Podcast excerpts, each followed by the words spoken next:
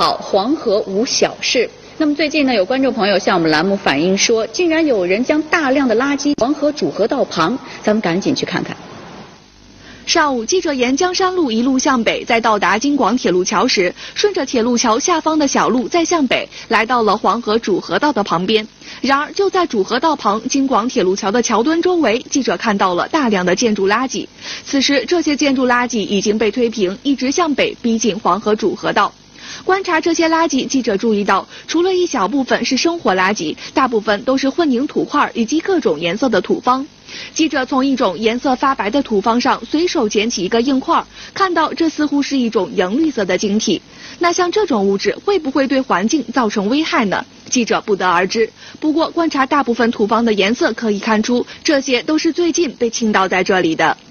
观众朋友，刚才我们来的时候，一直在我身后较高的这一片区域进行观察。那么，一直到我们从这处较高的区域下来了之后，我们才发现，原来这整个这个较高的区域啊，都是后来人为堆积上去的建筑垃圾和土方所形成的这样的一个高台。那么当时啊我们在想，现在所处的这一片区域，那么这里啊是真正的这个地面呢。那么一直到我沿着这一片区域一直走到最西边的边缘，看到了我前方两米多的这个挖下去的这个地面，我才发现，原来我现在所处的。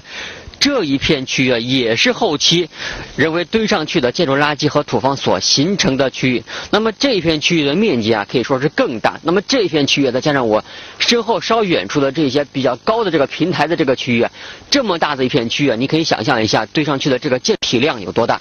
原来那有那么多那那那么那么大堆，就没有人说好像是说，呃，跟那那能到了，那原来底下都跟这地皮上都可低，都能过来人，是不是？这到了又给他拦住了。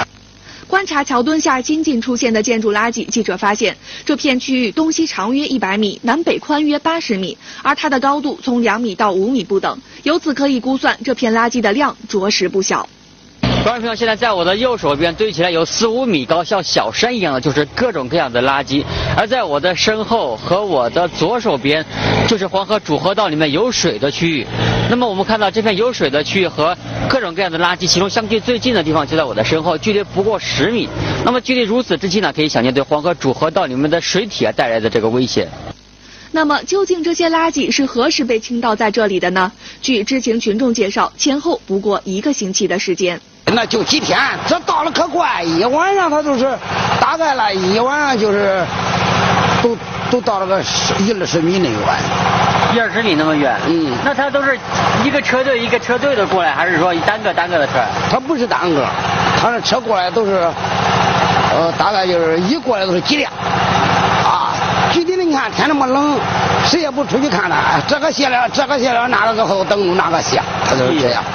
知情群众说，这些车倾倒垃圾一般会选择晚上十点至第二天凌晨四点之间。由于车的数量多，再加上又具有一定的组织性，因此可以推测，绝对不是小打小闹的个人行为。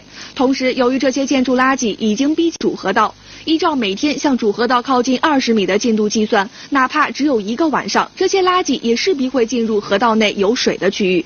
而且不仅如此，附近其他知情群众说，就在这处垃圾倾倒点北边一公里左右，就有一个自来水公司的取水口。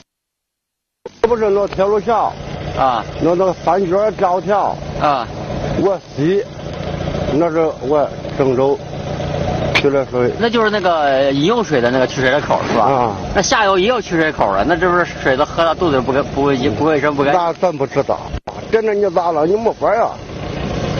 你会等着你不让人家倒垃圾。除了主河道旁桥墩处的这些建筑垃圾，在上午的采访中，记者看到京广铁路桥其他桥墩下也有不少新倒的垃圾，绵延的长度达到了两三百米。另外，在主河道边桥墩的东面两百米外，也有早些时候就已经倾倒在这里的垃圾。如果不清理，这也将威胁到水体安全以及滩区的环境。对于这些，记者一块反映黄河河务局、汇金黄河河务局以及汇集区城市管理执法局。